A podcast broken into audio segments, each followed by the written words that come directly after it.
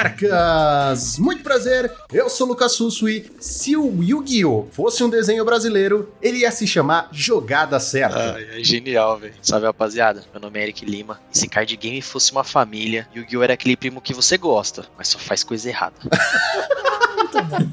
Meu Deus. Aí já, já tá próximo do Magic, hein? Vamos lá. E aí, pessoal, tudo bem? Eu sou o Monzani, jogo Yu-Gi-Oh! E a Wizards of the Coast processou a Konami em 2002. Canalhas. O que polêmica! A gente vai querer saber desse bafafá. Foda-se todo o resto, a gente só quer a polêmica. Saudações navegantes de todos os planos. Aqui quem tá falando é Gabriel Gonzalez e desejo amigos. Amigos que nunca me trairiam e amigos que eu nunca trairia. Agora, quem falou isso eu não sei. Tá aqui na internet que é alguma coisa do Yu-Gi-Oh! Caraca, que Peguei, pô. bizarro. Eu achei que era uma letra de uma Não, música. parece frase de anime, pô. Depois me ajuda. Depois, aí no post aí, por favor, se eu acertei, hein? Exatamente, senhoras e senhores. Hoje viemos falar aqui deste card game muito conhecido. Se você não conhece o card game, com certeza já ouviu falar do desenho Yu-Gi-Oh! O Draw do Monarca, ele tem uma história, os jogadores têm uma história de perto com esse card game, né, que foi um dos primeiros a aparecer na nossa vida. E hoje vamos explorar um pouquinho mais sobre ele. E é tudo isso e muito mais logo depois dos nossos reports.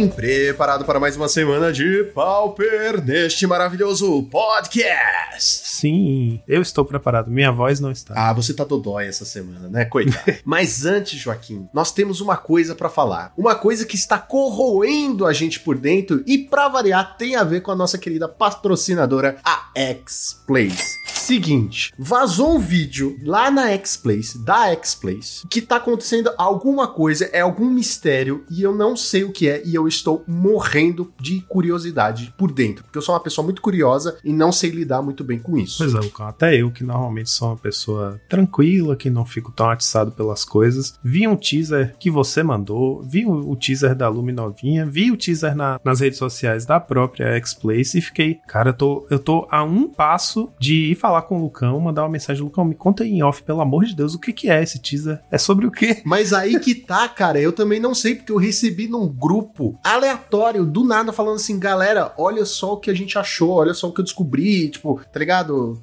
Tá acontecendo alguma coisa na X-Place e a gente não sabe, mas a gente tá aceitando todas as teorias da conspiração pra gente poder divulgar as teorias, cara. Que realmente tá acontecendo alguma coisa. A única coisa que a gente sabe de verdade é que existe um link que está na descrição que vai te redirecionar para um site. E a única informação que a gente tem é que algo vai acontecer entre os dias 22 de julho e 10 de agosto, Joaquim. É tudo que a gente tem. É só isso. Eu estou no escuro, eu estou me corroendo por dentro. Cara, eu também fiquei extremamente. Tipo, minha curiosidade triplicou quando eu soube que você, o próprio, a própria pessoa que tava fazendo o teaser, também não sabia do que se tratava. Agora eu vou ficar de olho aí nessas datas. É, cara, é- o único jeito agora é, é ficar indo lá na X-Place, tentar descobrir um segredo aqui, um segredo ali, e aproveitar, já que a gente tá lá na loja mesmo, utilizar o cupom de desconto Monarch5 e receber 5% de desconto em todo o site. Exatamente. Lá eles têm produtos incríveis. Além de atiçar demais a nossa curiosidade, X-Place, olha, eu vou te falar, viu? É, é bom ser a parada do século, viu? Porque eu sou uma pessoa exigente com segredo. Pois é, e com um hype desse a gente já fica, né? Nossa, demais. Se corroendo aqui. Tem que, tem que valer a pena. X-Plays, onde a sua curiosidade vale o dobro. E agora, Joaquim, vamos ao Challenger do sábado. Vamos, Lucão. No sábado, em primeiro lugar, tivemos o Mogwarts, pilotado pelo Ramuda, com cartinha nova. Sentiu o cheirinho da cartinha nova? Não porque é o computador, mas... aham. É, e na verdade não também, porque é um downshift, então a maioria das pessoas vai estar jogando com a versão velha mesmo, nem tem cheiro. Tem ca- cheiro de carta velha.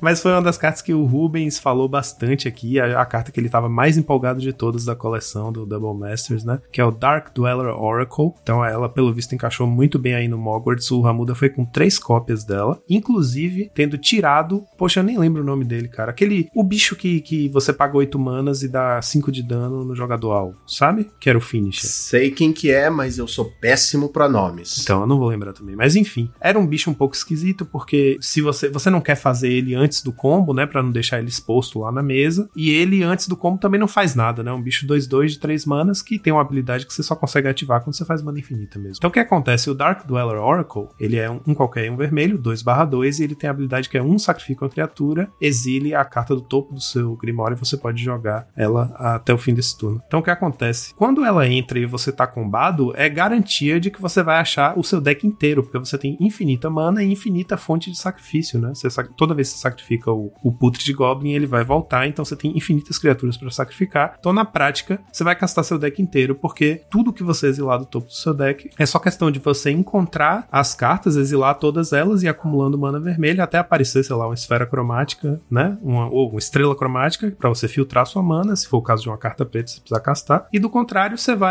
milando ou exilando, exilando, exilando até encontrar a sua makeshift munition, certo? Então, realmente, o, o bichinho lá que dava o dano direto na cara do oponente se torna desnecessário, porque ter o Dark Dweller na mesa e, e estar combado significa que você vai achar sua Incondition de qualquer jeito, né? Ele tem essa vantagem que é, ele, a habilidade dele é muito útil no começo do jogo. Se você tá meio que penando para encontrar seu combo, faltando uma peça, e o deck tem esse trunfo de ter os quatro Unearth, né, pra voltar bichinho do cemitério. Então, numa situação de aperto, você pode ir sacrificando suas matronas que entraram, em último caso, até sacrificar o próprio Dark Dweller, porque ele pode sacrificar ele mesmo, né? Então, tipo, o oponente vai matar, você sacrifica em resposta, então já tá revelando mais uma carta que pode jogar naquele turno, né? Ele é muito mais útil, é, mais cedo do que o, o primo dele lá que foi demitido do deck. então, aqui, três cópias, né? É bastante, mas realmente a carta tem tudo a ver com esse deck e concretizando aí a profecia do Rubens, é, colocou, né? Fez uma performance incrível aqui, aparecendo em primeiro lugar do challenge. E o Ramuda tem uma coisa interessante também nessa build, que ele tá usando dois Daughter Rebirth no main deck. Algumas builds desse deck usavam um Mogwar Marshal, né? Porque é um bicho que faz três corpos, então com um Skirk Prospector na mesa você tem meio que um ritual, né? Com o Mogwar Marshal, porque são três bichinhos para sacrificar. O Rebirth faz a mesma coisa, né? Tipo, são três corpos por uma carta, com a diferença de que ela, junto com a Chromatic Star ou Ichor Wellspring, tá te comprando uma carta, e ela custa uma mana só em vez do, das duas do War Marshal. Então é meio que um ritual. O Daughter Rebirth aí consegue fazer o papel de um ritual. Então, bem interessante essa, essa estratégia. E a outra coisa que é inédita aqui são quatro cópias de Bolt no side, que tá aí basicamente para o deck ter um early game contra os red decks, né? Tanto o Burn com tem um Burn com vários bichinhos e tem o próprio Mono Red Blitz. Então a gente vai ver inclusive que vai ser uma temática desse episódio, as listas se modificando e principalmente os sides carregados bastante contra red decks. E aqui no caso essas quatro cópias de Bolt, que é uma coisa inédita no Mogul. Em segundo lugar, tivemos Boggles, pilotado por Renar. A build dele não tá usando o Doguinho, tá com 3 Silhana e 3 Commune. E aí ele tá usando um Lifelink de main deck, que também é um sinal, né, de resposta a esse meta com muitos decks é, vermelhos agressivos. E aí no side ele tem mais uma cópia do Lifelink, além de duas cópias do Free Wind Falcon, que é o bichinho 2 manas do 1/1 voar, proteção contra o vermelho, então também tá bem munido aí de respostas contra os Red Decks. E falando em Red Decks, terceiro lugar foi o Mono Red Blitz, pilotado por Matheus Ponciano. Aí a build dele tá usando no main deck três cópias de Lightning Bolt e uma cópia de Fire Blast, então ele tem aí uns danos na cara do nada para fechar o jogo, ou inclusive para interagir melhor com o oponente, né? Uma, uma, escolha interessante na hora de buildar o seu Hot Dogs, Red Deck, como é que fala? Mono Red Blitz. Se você vai fazer o deck completamente combocêntrico, né? Tipo, eu vou construir o deck com o máximo de formas possíveis de me fazer ganhar no turno 3, máxima explosividade, ou se eu vou ter algumas peças de interação, como é o caso de usar Bolt no main deck, usar Fire Blast, né? Tipo, você ter como remover uma ameaça da mesa do seu oponente, às vezes pode ser bem útil, inclusive na Mirror. Né? E aí, no side do Matheus Ponciano, ele tá usando 5 no total cópias de Pyroblast, né? 4 Pyro e um Red Elemental Blast, justamente para responder a essa quantidade grande de Blue Blasts que tem surgido. Em quarto lugar, tivemos o Azorius Família explotado pelo campo, tá uma mistura aí do, do, da, da build mais tradicional com a build um pouco mais contemporânea. Tá usando uma cópia do Sage Ray Denizen no main deck, então ele tem o combo no main se precisar, e três cópias de Modern Age também com duas de Análise. E aí no side dele a gente tem seis cópias no total do efeito Hydroblast, né? Dois Blue Blast, quatro Hydroblast, além de quatro Dust to Dust e três Revoke. Então basicamente o side dele é contra Fiend e contra Red Decks, né? E tem dois Stonehorn lá para agros em geral. Se, se, se nem Dust to Dust nem Hydroblast responde às agressões, vou botar aqui meus dignitários e segurar. Em quinto lugar tivemos Grixis Affinity, que foi o Luffy do Chapéu de Palha, nosso colega de time, o único Grixis Affinity do top 8. Ele tá jogando com quatro Metallic Rebuke de main deck e três Blue Elemental Blast no sideboard. Além de dois Breath Weapon e dois Devour Flash. Então também tá bem munido aí contra é, Red Decks, né? Ele tem dois Crack Clan no main e mais um no side. Em sexto lugar tivemos o segundo Mono Red Blitz do top 8, que foi pilotado por Alex Fiero. É, aí a build dele sem Bolt no main deck, né? Tá usando mais cópias de, de Temur Battle Rage. O que mais ele tem aqui de diferente? Faithless Looting, né? Que é uma carta que tem, tem sido muito debatida se vale a pena ou não. Ela te ajuda a cavar para achar suas peças, mas você tem que descartar seus recursos, né? Que são muito importantes e, e preciosos, assim, para conseguir fazer várias mágicas num turno e ganhar com a porradona lá do cachorro. Aí o side dele tem quatro cópias de Lightning Bolt, que é uma carta boa na Mir. E seis cópias no total de ilusões vermelhas, né? Quatro Pyro e dois Red Blast. Em sétimo lugar tivemos um Boros Bullywine, pilotado por GN42, e aí a build dele tem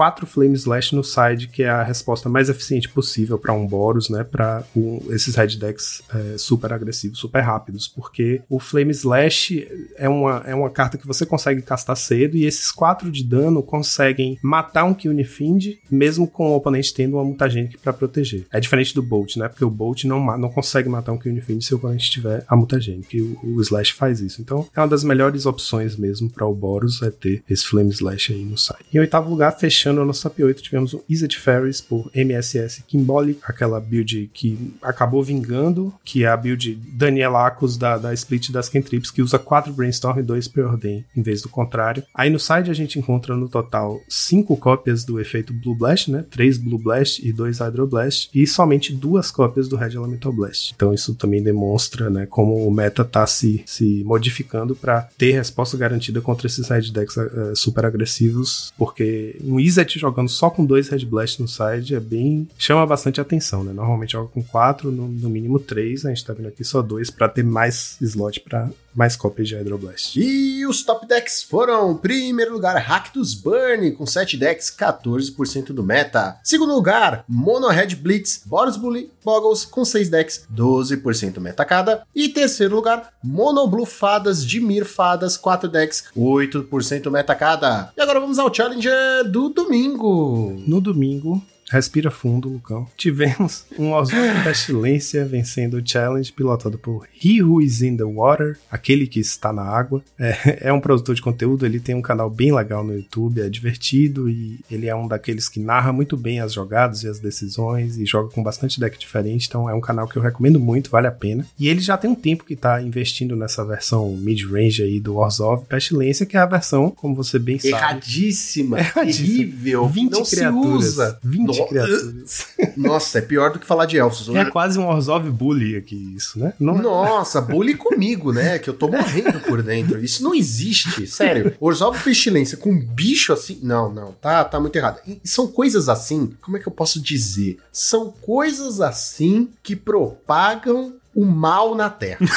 um Orzhov Pestilência vencer um Challenger, é as pessoas falarem assim, não, pô, agora é o puta deck, é o deck do momento, incrível. Não é, o cara deu sorte. Agora sim, uma coisa a gente tem que dar o braço a torcer. Esse deck, ele é muito bom contra fadas. O outro também é. O outro também é, sério. É, então pronto, vou torcer braço Tá, mas assim, esse top 8 teve 1, 2, 3, 4, 5 X no total. Então assim, foi, eu entendo, foi uma escolha boa, feliz por esse momento, mas podia ter sido a versão 7, você tá Podia. Certo. A podia, questão é que a, a, questão é a seguinte, a versão errada, ele, essa versão errada dele aqui, ele tá usando três Lone Missionary de main deck, além de dois Inspire Overseer, e ele tem é, mais um Lone Missionary no side. É, eu ia falar que por ele ter muita criatura que ganha vida, ele tem mais jogo garantido contra Red Decks, mas nem é tanto assim, são mais os, os Missionary mesmo. Ter Missionary e poder dar bounce com core e tal, eu acho que isso pode ser que faça um, um bom efeito nesse meta, sabe? Porque esse deck às vezes demora um pouco para nos primeiros turnos para, né, muita muita lane de virada, até você ter sua mana mana ajeitada para ter as remoções, o oponente já tá te batendo muito com os red decks, né? Então acho que de repente aqui você faz um Tribal Inspectorzinho pra dar um champ block, faz um Missionary, se aguentar o um Missionary em pé, pega com Core Skyfish, enfim. Eu não vou ficar defendendo não, mas ele ficou em primeiro lugar e é uma versão cheia. É, a gente tá falando até demais já desse deck. vamos lá, segundo lugar. Não, Pera, segundo lugar. Vamos. Só pra pontuar, ele tem, eu falei, né? Do, dois Deadweight no sideboard também, que é uma boa carta contra o Hot Dogs, ou o Mono Red Blitz, porque ela mata a Swift Spear e o Kill Fiend, independente de pumps, né? Porque a Swift Spear tem até o Prowess lá, mas se o oponente casta uma mágica, você fez o Deadweight, você castou uma mágica só pra aumentar a resistência dela, no fim do turno, quando chegar a Clean Up Step, né? O dano vai embora e ou, o pump vai embora e ela morre. Então não adianta, é a mesma coisa do Atog, né? A gente costumava matar a Atog com Deadweight também, porque é isso, não adianta sacrificar no fim do turno e vai morrer de É, mas na versão certa você também pode usar Deadweight, ninguém Pode. tá aí fazendo um,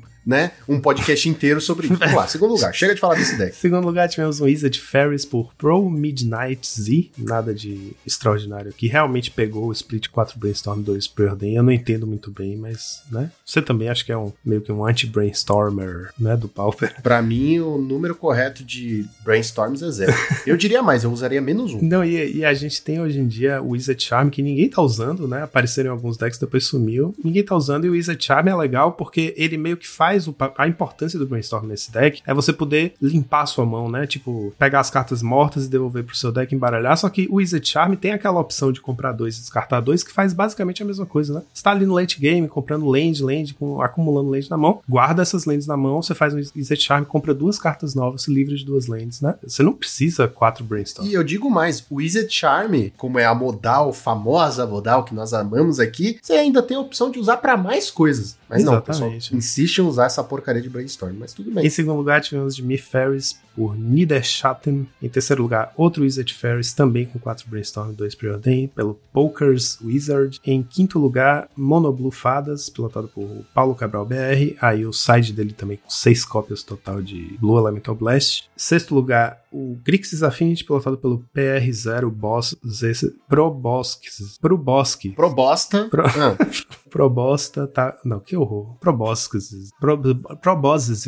Ah, não sei. Dois Rebuke no, no main só, e aí quatro Blood Fountain, e o side dele tem quatro Blue Elemental Blast. Quatro Blue Elemental Blast virou o, o novo mínimo de Blue Elemental Blast nesse meta. Em sétimo lugar, tivemos Mono Blue Fadas de novo, por Oscar Franco, e o side dele também com seis Blue Blast no total. Em oitavo lugar, para minha infelicidade, Temur Ponza, pilotado por Ixidor 29, que era o último bastião da esperança com o Stomp, aí abandonou e tá destruindo a lente do coleguinha. O Temur aqui, o azul, é somente para duas cópias de Muldrifter no main deck, mais nada de nada. Então é realmente um splash muito, muito leve. E os top decks foram, primeiro lugar, Izzet Fadas, com 10 decks, 16% meta. Segundo lugar, Boggles e Mono Red Blitz, com 6 decks, 10% meta cada. E terceiro lugar, Burn, com 5 decks, 8% meta cada. E agora vamos à nossa listinha da semana. Vamos, a gente abriu o report hoje falando sobre cartinha nova, né? E aqui a gente vem pro lista da semana também com cheirinho de cartinha nova. E agora sim com cheiro de cartinha nova, não de. pilotado pelo Tarkan Mag. É uma lista que fez tanto um 5-0, que foi publicado na quarta-feira dessa semana, que tá saindo o podcast, quanto o nono lugar no challenge do domingo. Né? Ele não apareceu no top 8, mas foi por pouquíssimo. Domingo da semana passada. Isso. Ah, tá. Não, você falou, tá saindo o podcast, domingo parece que você tá prevendo. Não, não, na semana passada. Assim, os dois resultados muito bons, né? 5-0 é sempre bom, mas o meta da liga é uma selva. E 9, nono lugar no, no challenge é um- uma bela conquista, assim, pra um deck que tava meio sumido, que é o Azorius Ephemerate, né? Que foi criado pelo Milk lá, o, o Max do Snapbolt. E ele fez o seguinte: ele criou uma build do deck que tá usando o Militia Bugler, né? Que é o bichinho 3 manas, 2 quaisquer e um branco, 2, 3 vigilância. E quando ele entra, você olha as quatro cartas do seu topo. E aí você pode revelar uma criatura com poder 2 ou menos e colocar na sua mão. E o resto você coloca embaixo na ordem aleatória. São 16 criaturas no total, né? A gente lembra esse deck, enfim, abusa de Ephemerate usando cartas como Muldrifter, principalmente os Evokes, né? Então é um Azorius Ephemerate ou Azor... Azorius Evoke, né? Como o próprio criador do deck chamava. Principalmente quatro Muldrifter e, e três Soul of Migration, mas claro, contando também com Arqueomante e Stonehorn, por exemplo, para alocar né, o combate. E tem uma cartinhas utilitárias também na, na forma de Downbringer Cleric, que é o cleriguinho modal lá, que tem sido muito bom também nesse meta. Ganha vida, um bom bloqueador, exila cemitério e destrói encantamento, né? Pode matar aquela munition chata ali no game 1. Ele basicamente cortou tudo que tinha de, de slot dispensável no deck deck, por exemplo, o Max do Snapbolt chegava a jogar às vezes com 4 Ponder, 4 Preordain e, assim, Kentrip é, é boa, é muito importante para fazer o setup, mas é um deck de duas cores, a mana é bem resolvida, a mana é mais pesadamente azul mesmo, porque você tem Counter Spell, né? Você tem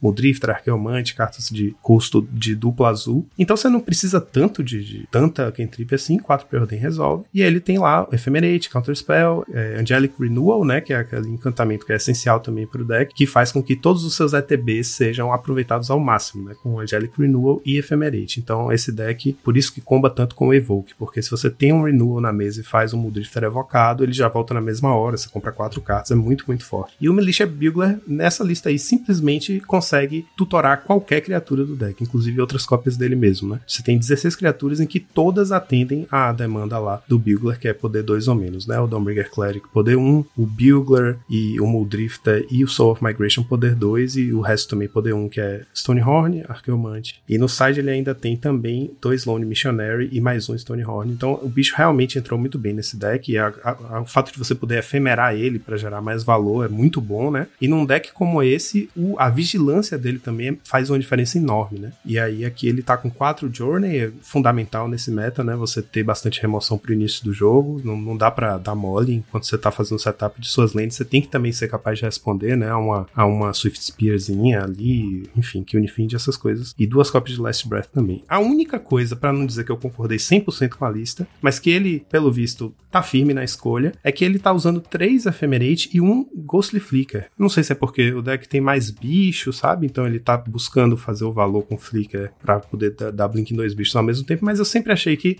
se tem um deck que justifica usar quatro Ephemerate, é esse deck, né? Porque Ephemerate realmente é a carta mais absurda para o efeito de Flicker. É uma quantidade de valor muito gigantesca, né? Por, por um custo de mana ridiculamente baixo, realmente. Não consigo justificar você poder usar um Ephemerate e preferir usar um Flicker, ainda mais que aquele não tem o, o familiar, né? Pra cortar o custo do Flicker nem nada. Enfim, sem contar que é um deck que pode usar quatro Blue Blast ou mais no site, ele só tá usando quatro aqui, mas enfim. Tem azul para responder aos decks vermelhos e tem o Dust to Dust pra responder ao Affinity, então ele tá bem munido aí contra os principais bichos papões do, do formato no momento, né? Seguinte, quanto ao Flicker, eu acho que esse deck ele não é como o familiar e não é como o Tron, que você quer, tipo, fazer o seu lock no passe e ter mais mana aberta, ou fazer o seu lock e não ter que se preocupar com o próximo turno, né? Você poder fazer cada vez mais coisas. Não vejo necessidade disso, mesmo porque, assim, as coisas que o deck faz, o custo é baixo, e eu tô contando Muldrifter e Soul of Migration no Evoke e com Angelic Renal, com o próprio Ephemerate, então, tipo, o custo-benefício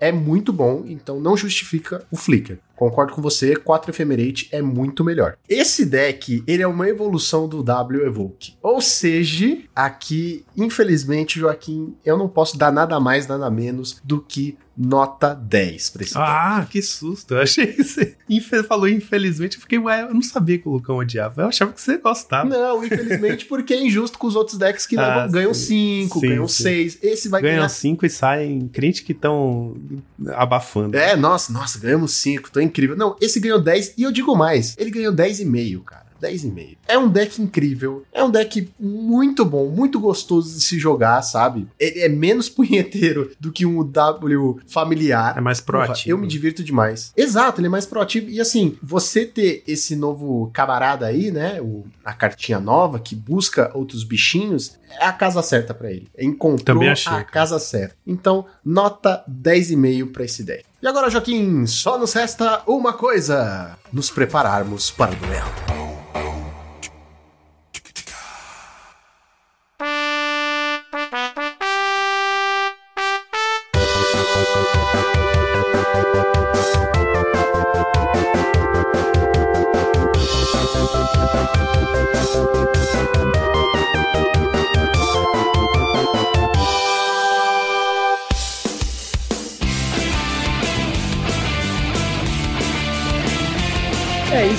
Telespectadores ouvintes queridos. Estamos dando início hoje ao novo quadro do Drown do Monarca, que é a história dos card games. Então, para poder resumir aqui, Lucão e nossos amigos, né? A ideia desse quadro é justamente poder explorar um pouquinho do mundo dos cards, dos cards games. Olha só que coisa mais dos cards games, né? Trazendo outros jogos e a gente fala um pouquinho sobre a história, trazendo pessoas que jogaram, que ou que jogam ainda, que são competidores, pra gente poder entender um pouquinho a história do Magic e a história dos card games como um todo, né? Eu acho que o Magic está em constante evolução por conta de tudo que tem acontecido, por conta da própria relevância, né? A gente não está fazendo por um período histórico, uma linha histórica, né? De, de primeiro card game o último, a gente trouxe o Yu-Gi-Oh! né? Até por conta de tudo que ele representa para a comunidade brasileira. Tivemos o falecimento do seu criador aí recentemente. Então, além de, né, da gente criar esse novo quadro, a ideia é trazer o Yu-Gi-Oh! para fazer uma homenagem, né, Lucão? Para o criador, a comunidade toda e apresentar também pra galera do Magic que não conhece, nunca jogou aí, uma nova oportunidade de gastar o seu rico dinheirinho em cartinhas de papelão, né? Afinal, nada é melhor do que papelão superfaturado. Agora, eu queria já começar fazendo uma pergunta aqui pros nossos atletas. Mago Negro ou Dragão Branco? O, o, o Yu-Gi-Oh! ele é superfaturado igual o Magic, assim, a economia. Eu sei que a gente tá começando pelo final, sei lá, mas me vê essa pergunta. O Yu-Gi-Oh! também é superfaturado, assim? Tem cartas estupidamente caras, difíceis de encontrar. Fala um pouquinho pra gente aí, rapaziada. Ô, Eric, eu, eu dou a notícia ou você dá a notícia? você. ah, meu Deus. Olha, eu, independentemente de como for no Magic, o Yu-Gi-Oh! tá meio fora de controle, financeiramente falando, nos últimos anos, nos últimos sets, no- nas últimas coleções, nos últimos formatos. É, e só tem um formato no Yu-Gi-Oh! né? O- os outros formatos são muito subdesenvolvidos, eles quase que não existem, então po- pode se assumir que só tem um formato. E tá meio caro a parada, assim. Infelizmente, tem que Ô, vender a ô, ô, moto. Monzani, mas caro quanto? É, é- é isso assim. Dá, um- dá uma ideia só pra gente saber se a gente É pode. porque assim, né? No Magic, a como a gente tem vários formatos, a gente estipula caro dependendo Isso, do é. formato, tá ligado? Por exemplo, nós temos o formato Legacy, que É abrange, tudo, é tudão. É, desde o começo tudão, do Magic, basicamente. Isso, tudão com sua ban- banlist, é claro, mas que tem cartas que nunca mais vão reprintar e são, tipo, 3 mil reais, sabe? Falando bem baixo, assim, chutando bem baixo. E tem Pauper, que é o formato mais conhecido, assim, da gente aqui, que joga bastante, que uma carta de 2 reais a gente fala, puta, tá super faturada, entendeu? Em números. Machuca a gente. Quanto que é caro? Não chega a esses 3 mil uma carta nossa. Na verdade, passa longe disso. Mas, por exemplo, a carta hoje mais cara relevante que a gente tem, vai, tudo bem, né? 600, 600 reais. 600 reais. Porra, salgado. Pelo menos foi o que eu. Foi pelo preço que eu vendi quando eu tirei lá no booster de consolação, perdendo o torneio. Comprei um boosterzinho da fé, 10 reais, 15 reais no booster, tirei a carta, vendi por 700 em 5 minutos. Porque é uma carta, uma demanda muito alta. Não é, dra- não é o dragão branco. Não é o dragão. Infelizmente não é o dragão branco. Mas é uma carta branca, é um síncro. Vamos começar agora do começo. Só queria matar essa curiosidade, Lucão. Só queria. Só precisava disso. Não, eu acho justo. É que assim, senão a gente vai se perder muito, tá ligado? Porque Yu-Gi-Oh! ele transplana, fazendo uma piadinha aí com Magic, né? Ele transplana, assim, gerações, basicamente. A gente sabe que Yu-Gi-Oh! ficou muito popular por causa do desenho, certo? Aquele anime que tinha Yu-Gi-Moto e seus amigos e os vilões, Seto Kaiba, ou anti-herói, a gente pode dizer também, né? Eu vou deixar aqui na descrição um artigo muito legal da Mimp Cards que eu achei, que ele fala que o jogo mesmo, assim, competitivamente falando, começou mais ou menos por volta do ano 2002. Não sei há quanto tempo vocês jogam, pelo, pelo menos. Começou em 2002 o, o TCG, né? Também tem o, o- Começou paralelamente o OCG, que tem, formato, tem um formato asiático e tem um formato. Tem um formato oriental e um formato ocidental, né? É, eles são assim, o mesmo formato, é, o standard, normal, só que com listas diferentes, ban lists diferentes, né? E também é anacrônico porque as coleções orientais elas são lançadas com dois meses de antecedência em comparação às, às coleções ocidentais. Tipo, são formatos diferentes, são épocas diferentes. A, a- a gente vai ter um formato agora em agosto que eles têm já dois, três meses, né? Mas sim, começou em 2002 o, T- o TCG. Eu particularmente jogo, sei jogar Yu-Gi-Oh, tenho um deck e sei, sei as regras desde 2010, só que eu comecei a jogar competitivamente em meados assim de 2016. E o Eric, eu não lembro, Eric, quando você começou a Quando jogar? eu comecei a jogar presencial, vai fazer uns 5 anos. Uns 5 anos. Antes disso, eu jogava online mesmo. Tipo, PlayStation 2, no simulador automático eu caí de paraquedas. Quando eu descobri que existia, fiquei muito feliz, tá ligado? Nossa, mano, aquilo pra mim foi uma, uma felicidade, cara.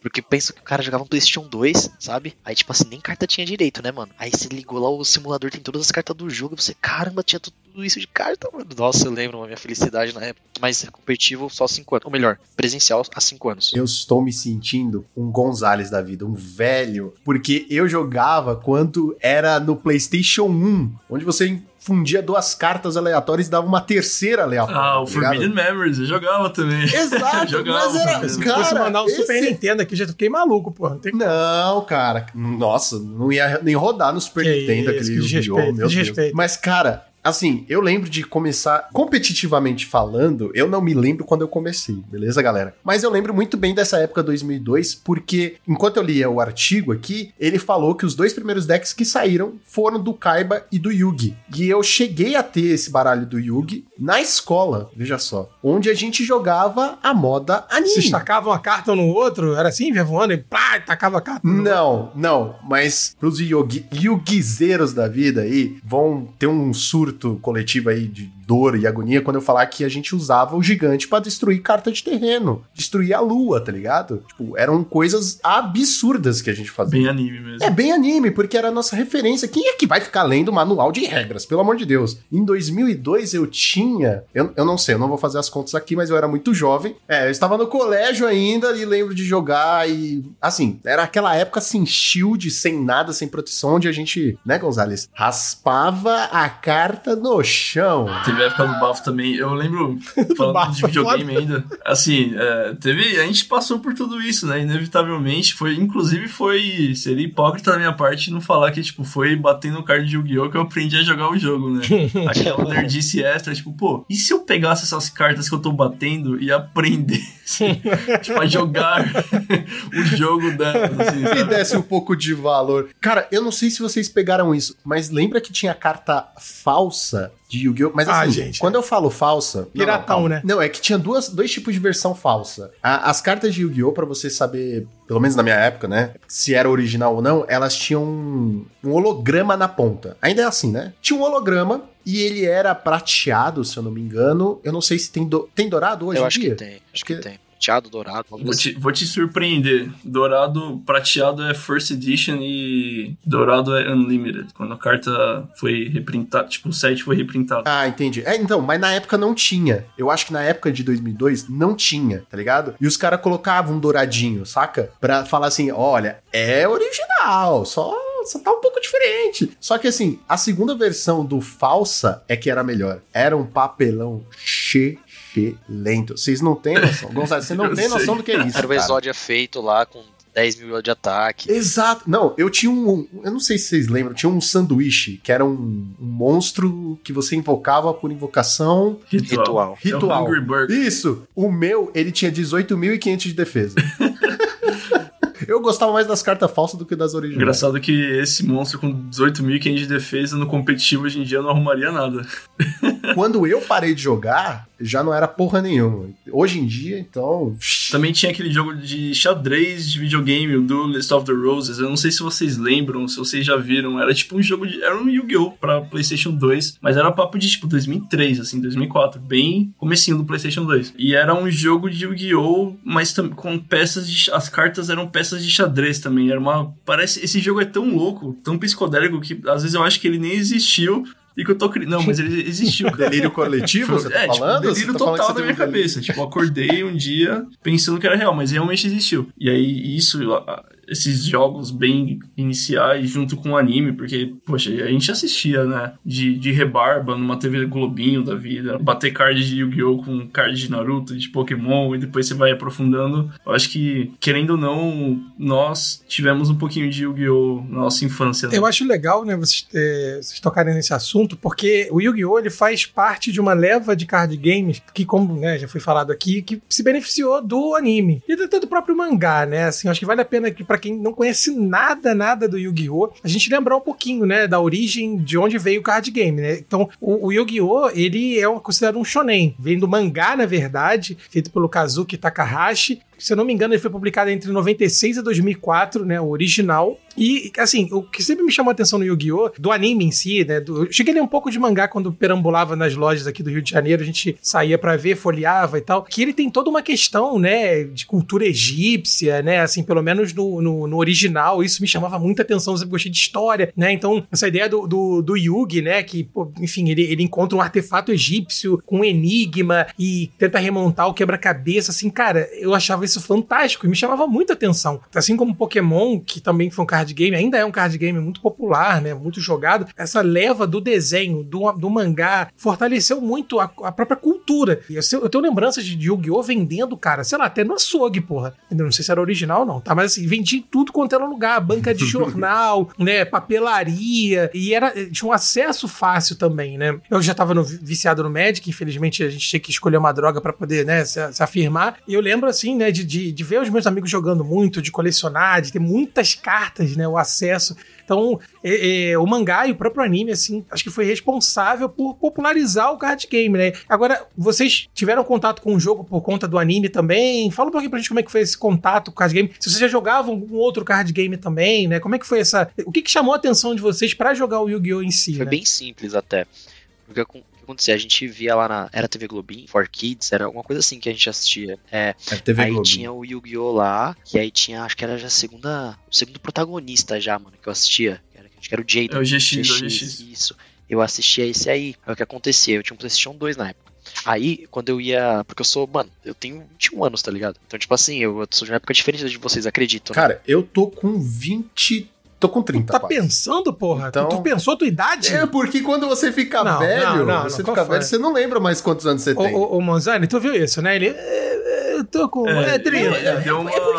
Aquela coisa de vou fazer. Não, não, vou falar. Não, é porque você. É, é porque assim, eu tô com 29, mas eu já tô falando que tô com 30, então, tipo. né? Aí era uma época de criança assim diferente, mano. Aí eu tinha tinha um Play 2 lá, mano. Eu ia lá na lojinha lá que tinha os. os como é que era? Três jogos por 12 reais, tá ligado? Aí, mano, eu vi um personagem lá, mano. Eu assisto esse boneco, né, mano? Pô, eu vou comprar pra esse jogo aqui, mano. Aí meu primeiro contato com o Yu-Gi-Oh! foi no Tag Force, mano. Era o Yu-Gi-Oh! Tag Force PlayStation 2, mano. Nossa, eu gostava muito daquele jogo, velho. Muito bom esse jogo. Então, esse, rapidinho, esse, esse jogo, esse jogo aí já era o card game em si ou era tipo um jogo aventura? Não era o Não, card não, game? Era, era o card game mesmo, por exemplo. O List of the Roses que, e o outro lá, que era o Forbidden Memories, eram um Yu-Gi-Oh! meio. Se você for olhar hoje, é meio, é meio varzeado, que não tem nada a ver o tabuleiro hoje em dia, né? É, não, fora das regras. O Tag Force ele usava as regras do TCG. E digo mais, o, o, o Tag Force ele era legal porque era meio que um mundo aberto, assim. Você era, você era um aluno de uma escola de duelistas e aí você, me, você andava pelo mapa, fazia as missões com os NPCs. Então era tipo um hack and slash, só que a parte da luta, na verdade, é o, são os duelos, né? É, foi isso aí que, que me. Foi esse contato que eu tive com o jogo. E você, Monzão? O Gonzalez estava falando uma coisa que, na verdade, aconteceu muito comigo também. A parte magética, a, a parte da. Sabe, de, de ser uma coisa vistosa, aqueles artefatos egípcios, o Pegasus falando Yugi Nossa, Boy. isso é incrível, o olho do cara, milênio, aquele. Assim, eu poderia. Porque assim, quando eu, eu assistia em 2004, 2003, eu era uma criança, não era nem pré-adolescente, então não dava aquele medo, mas tinha aquele misticismo, assim, sabe? Aquilo me chamou muita atenção. Aquilo ficou na minha cabeça num subconsciente que anos depois eu tava no anime Friends e eu era pré-adolescente e eu vi um deck de ab- abrindo aspas cartas originais, fecha aspas do Yu-Gi-Oh, aquela coisa, né? Cartas aparentemente. De origem questionável, né, Monzani? Porque assim, é, quando você passa a infância não, assim, jogando com cartas não originais, e você vê um, um deck é, realmente da Konami, aquela coisa bonita, as cartas grandes, né, não, não os mini cards, pô, você fica louco. Tinha E aí isso, eu- cara. eu- Caraca, Ai, meu Caraca. Deus, eu lembrei agora. Nossa, o Monzani É, falou uma parada que é verdade. Tinha as mini Cara, cartas, que eu não porra era lembrando. essa, cara? claro, 20 centavos o booster, não, o pacotinho. Não, booster Booster não. Booster não.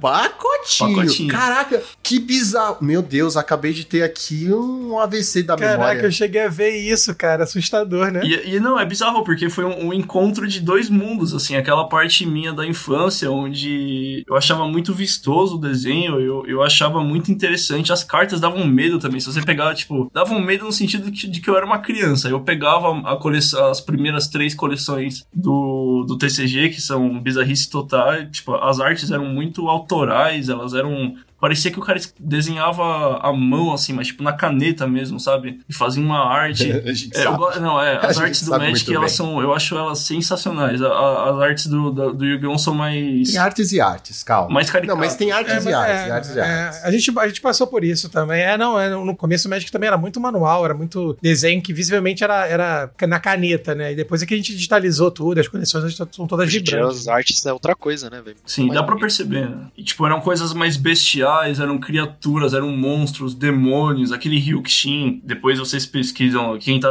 pra quem tá ouvindo o Ryu, tipo, o lutador de Street Fighter, né? RYU. Acho que é isso Kishin, mesmo. eu acho que é Kishin, com- começando com K. E ele é, ele é tipo um demônio, dando, dando, abrindo um sorriso, um demônio rosa, assim, sabe? Uma coisa Eita, eita. supernatu- sobrenatural. Isso não existe mais muito hoje em dia. Hoje em dia são aqueles desenhos mais. Caraca, que carta feia, puta merda. É, então. É um monstrão. Cara. E você era criança. Eu, Parece o Atog, rapaziada. Pra galera do Magic, lembra o nosso Atog, tá? Depois vocês procurem no Magic pra. né, esse Ryu aí é o Atog do Yu-Gi-Oh, cara. É muito legal essas artes, cara. E aí eu, eu, eu comprei um, um deck estrutural do, em 2010, então eu já tava na época do Synchro, que foi a, foi a terceira, o terceiro anime do Yu-Gi-Oh! Teve o Duel Monsters, o GX e o 5Ds, né? 5DS. E aí eu jogava sozinho. E eu tenho, eu tenho um vizinho meu que é meu amigo, e eu fui aos poucos ensinando ele a jogar pra ter alguém pra jogar comigo. E aí eu fui começando por aí. Uma junção do passado com o meu presente na época. Nossa, você fez eu lembrar o meu começo quando eu peguei carta física e fui jogar um torneio. mano. Nossa, cara, foi tipo assim. Eu jogava, depois que eu jogava isso do PlayStation 2, eu comecei a jogar online, né? Que tinha ali e tal. Minha mãe comprou um notebook, aí eu roubava o notebook dela praticamente. Aí eu lá achei um simulador online. que Tem até hoje, né? Basicamente, só que mudou o nome, né? Antes era Yu-Gi-Oh! Pro. Que é, meu, é tipo, pensa num jogo automaticão. É tipo Duel Link, sabe? Automaticão ali, só que ele é feião, mano. Feião, porque não era da Konami, né, mano? É um bagulho feito ali por fã. É, um bagulho ali feito pelos caras, né? Alguém muito, cara que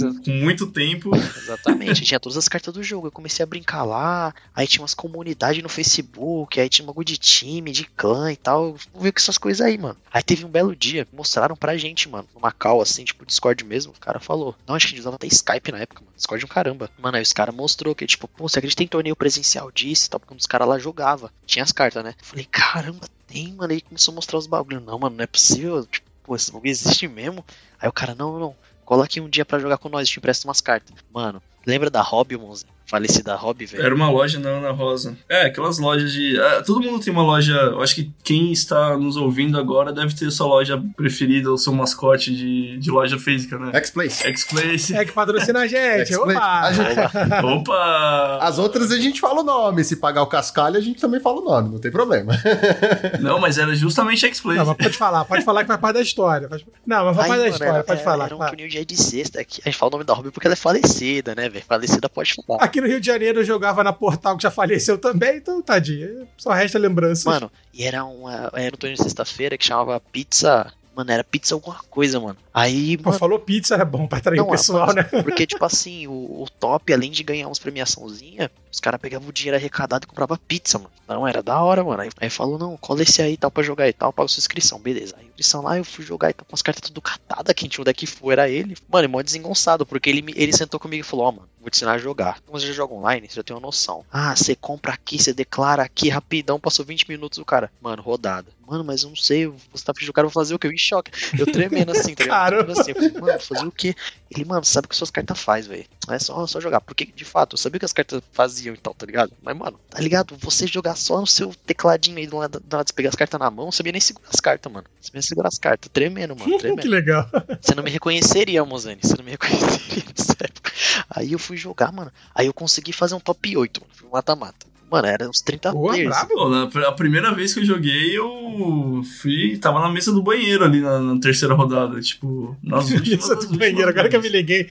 É que realmente é assim, né? Com a organização, tu vai ficando lá no final, o cara te bota pra jogar lá na varanda, na chuva, né? Exatamente. É pra você ir logo embora, tá ligado? As mesas do banheiro é pra você, tipo, mano, você tá ocupando a loja, vai embora, você já perdeu o Ah, é muito, cara, é muito legal, desculpa, gente. É muito legal ver que, tanto no Magic quanto no Yu-Gi-Oh!, cara, é a mesma coisa, né, cara? Tem jeito, assim, as mesmas, os mesmos memes acontecem, né, com a gente. Tem A gente fala até que na mesa 500 os efeitos são diferentes, tá ligado? Das cartas. As cartas fazem coisa diferente. Porque vai, vai descendo, né? A gente fala, não, na mesa 700 do Nacional, mano, ixi, os caras cara faz o que quer, velho. Não, aí beleza, mano. A última rodada foi contra o cara lá, tal, que impressou as cartas pra mim, eu ganhei dele. Ele ficou puto, né, mano? Aí fui pro top 8. E sabe o que aconteceu, gente? Vocês não acreditam, velho. Era a primeira vez que eu tinha saído pra jogar Yu-Gi-Oh! Eu era novo, tipo, sei lá, tinha uns 15 anos, sei lá, 17 anos, 16, não, 17 no caramba, tinha uns 15, 16 anos. A minha mãe me ligou e falou pra eu ir pra casa. Ah, meu Deus.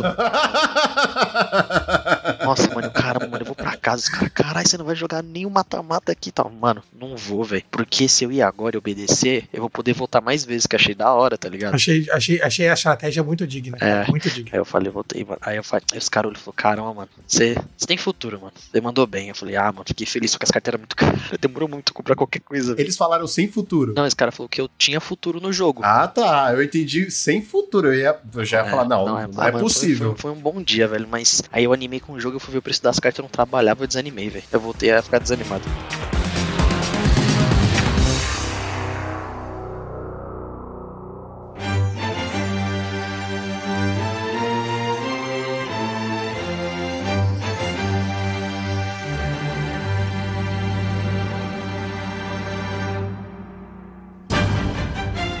Quem não conhece, né, o card game em si, como é que funciona, Gonzalo? Assim, a montagem do baralho, quantas cartas, né? Como é que é a estrutura básica de jogo, assim, né? Terreno? Eu tô fazendo pergunta bem leiga mesmo, sabe? Tem, tem terreno? Ele, tá, fa- ele tá, tá perguntando, trazendo do Magic. Porque ele É, então, É, tem terreno. é do um lei. né? É, e eu, tô, eu, e eu tô fazendo o papel aqui do, do, do nosso telespectador ouvinte que não conhece o Guiô. Fala pra mim como é que é a montagem do baralho, mais ou menos, pra gente entender. Tá, eu, eu acho engraçado, porque eu também não entendo muito de Magic, mas eu sei que o, o Grimório não tem uma quantidade específica máxima de cartas. tem mínima só. Tem mínima, né? O Yu-Gi-Oh! tem uma quantidade mínima, que é 40, e a quantidade máxima, que é 60. Não pode passar de 60 cartas e não pode ter menos do que 40 cartas. De 40 a 60 cartas no deck principal, você tem o seu banco de reservas, que é o side deck, que são até 15 cartas. E também você tem um deck que é o chamado deck extra, o extra deck, que são aqui, aquelas invocações, é, como por exemplo Fusão, que é a primeira invocação especial do extra, que todo mundo sabe, que é a carta roxa, né? Eu, eu ia falar isso, eu ia falar, calma, começa devagar e a gente vem nessa escada de maluquice. Não, Fusão, vamos tá começar ótimo. pela fusão, né? Assim, eu vou adiantar que existem agora vários tipos de invocação de monstros. Existem vários tipos de monstros do Extra Deck. Todos eles estão. ficam no Extra Deck. Por exemplo, se você tiver. Se, se você tiver três dragões brancos, os olhos azuis na mão, e você quiser fazer uma fusão, você não vai tirar essa fusão do seu deck principal, do seu main deck. Você vai precisar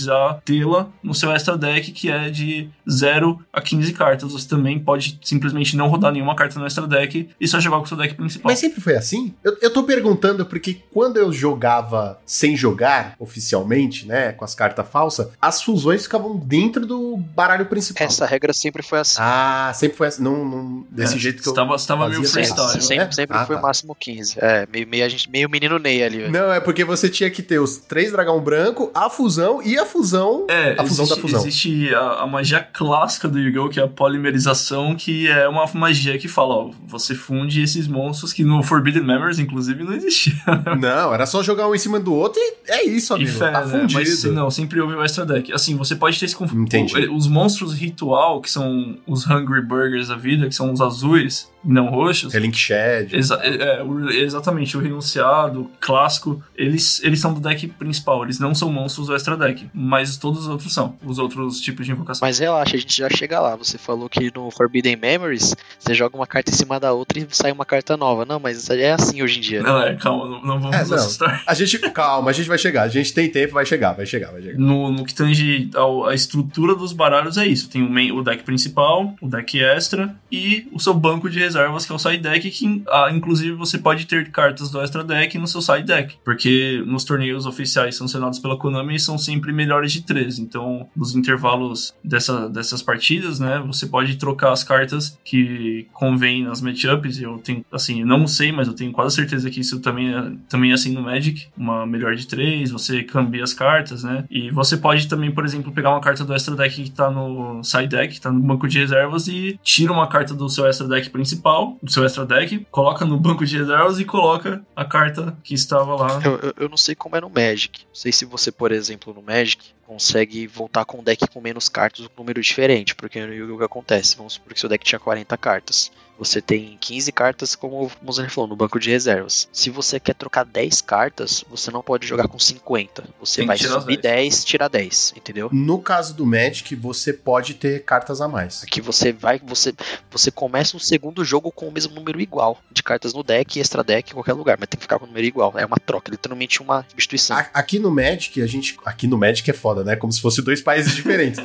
Mas no Magic, você, se você montar o seu baralho com 61 cartas, você pode ter 61 pra cima. Tipo assim, ah, vou colocar as minhas 15 do side e ficar com 76. Você pode. O que não pode é você fazer o contrário. Tipo assim, ah, vou tirar uma e ficar só com 60, que é o mínimo. Não. Se você começou com 61, você tem que ficar com pelo menos 61. Entendi.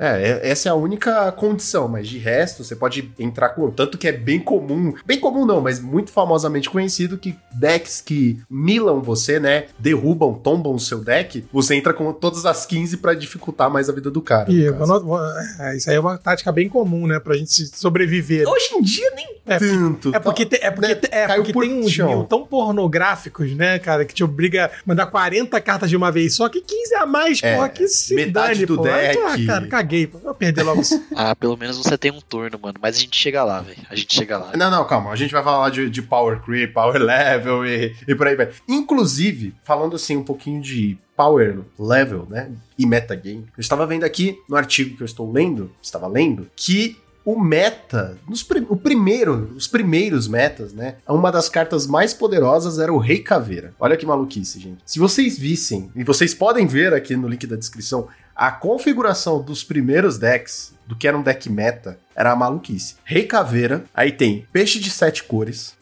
É, a, a risada já O denuncia Seven, o, famoso Seven Colored Fish. Exato. Tinha o gênio do Kaiba, aquele. Gi- Suijin? Não, não é Suijin. Como é que é o nome dele? Era o. O Jin. Suji. Suji. Não, Lajin. Ah, o Lajin. Ele é Lajin. 1800 de, 1850 de ataque, aí ele é fortão. Tinha o gigante que quebrava a lua, aquele de pedra do Yugi. Tinha Jinzo. E assim, cartas que hoje em dia, provavelmente, e na minha época também, já não eram porra nenhuma. Eu tinha Rei Caveira no meu deck porque eu era um entusiasta do Yugi, tá ligado? Mas eu, eu tava ligado, eu tinha noção da merda que era. Mas era um deck muito simples. Era bem. Como é que eu posso colocar? Bem tranquilo de se jogar. Linear. Exato, bem, nem, nem, nem linear, sabe? Assim, tipo. Com poucas, tão simples é, que não dá nem poucas pra chamar. mecânicas, poucos combos. né? Isso, ele era parecia um deck de iniciante montado. É isso que ele parece. É, existe um formato. Esse é o Gold Format. Tipo, são os formatos primeiros, assim, do, do, do Yu-Gi-Oh! E o Rei Caveira era uma carta forte no início porque ele tinha 2500 de ataque e só se sacrificava um monstro e não dois. Por exemplo, como no Dragão Branco dos Olhos Azuis, que, não, que é uma carta lenta. Você precisa ter dois monstros no campo e tributá-lo. Isso são três turnos. Esse formato é bem legal. Tem uns entusiastas nesse formato que só jogam o Gold, assim. Só jogam, tipo, com esses decks porque eles não conseguem aturar a velocidade do, do jogo depois que a Konami começou a lançar as cartas mais fortes, né? É, é o formato do velho. O velho O adora formato do velho, exato. O Antigo. formato do Millennium. Agora o Millennium tá ficando velho, né? É, então, mas, porra, o formato do Millennium. Caraca! Gostou? Bo- bom trocadilho, bom trocadilho. Eu achei que era da, da geração Millennium, mas não. Eu entendi. Não, não, mas era também. Era? Ah, então foi um duplo trocadilho. Beleza, beleza. Então tudo bem. Aí a gente vai ver, acompanhar a evolução. E eu sei que muita coisa surgiu desde então, né? A gente tá falando aí de mais de 20 anos de Yu-Gi-Oh! Na minha época, até pra fazer a comparação, porque eu parei de jogar, né? E vocês continuaram, vocês, vocês jogam. E é até bom saber como é um formato hoje. Na minha época, quando eu parei, eu, entusiasta, tinha um deck de Mago Negro. Eu lembro que tinha deck de Dragão Branco e Dragão Negro. E tinha aquele deck de. Eu ia falar caixa de sapato, mas eu não lembro o nome. Era uns boneco. Era do filme. Do filme. Um do- dos últimos filmes que lançou. Caralho, como é que chama? Cubic. Isso! Isso! Cubic? É que os bichinhos pra mim. Isso, isso. É que pra mim parecem umas caixas de sapato. É, eles são uns cubinhos mesmo.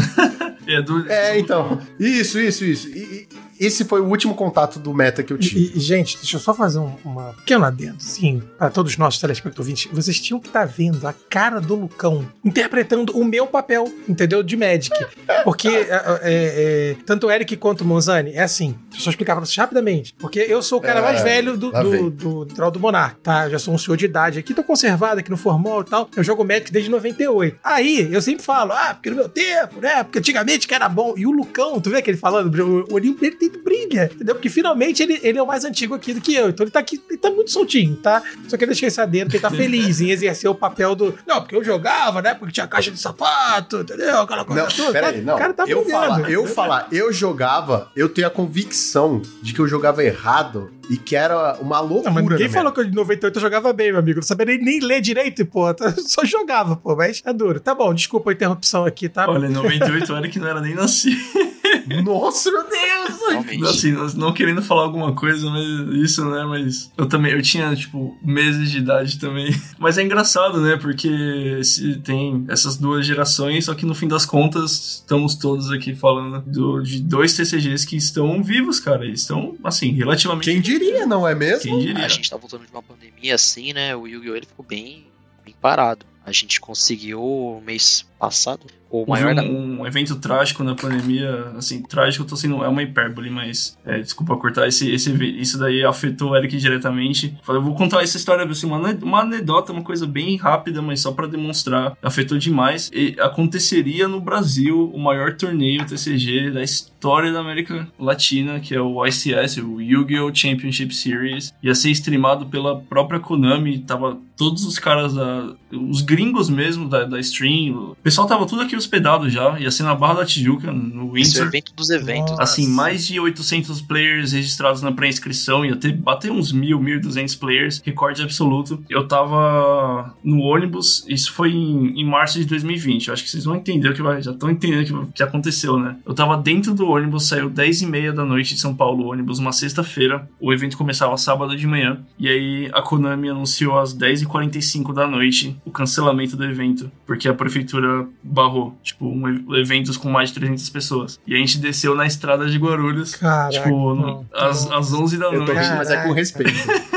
E cancelaram o evento. Os gringos todos aqui já na- no, no Rio, a equipe inteira. E o Eric tava lá no, ho- no hostel, né, na praia. O Eric ficou lá, né? Caralho, eu, eu tive que descer na estrada. Mano, eu tinha ganhado o VIP. Eu ia começar 2-0 o torneio, mano. Não. Não sei nem o que falar. E aí foi um baque muito grande, né, pra, pra nossa comunidade. Tipo, é, a gente teve o nosso primeiro torneio grande agora, foi tipo mês passado, em junho de 2022. A gente teve o campeonato nacional, 844 pessoas. Maior nacional da América Latina. Também o maior evento TCG da América Caraca! Latina. Pô. E o Eric que vos fala foi vice-campeão desse torneio, tá? Ih, Ah, vocês achando que a gente ia chamar gente que de qualquer um? Não, qualquer um não. Entendeu? Tem um vice-campeão aqui. De Tá gente que vendo? não sabe Porra. falar sobre o jogo que fala, que nem eu, já basta eu, né, pô? Então tá- tem que trazer alguém que. É, exato. E eu? Ah, Cara, que legal, também. O Monzani aqui no dia 1 foram 8 rodadas de dia 1, né, Monzani? Foram oito, é.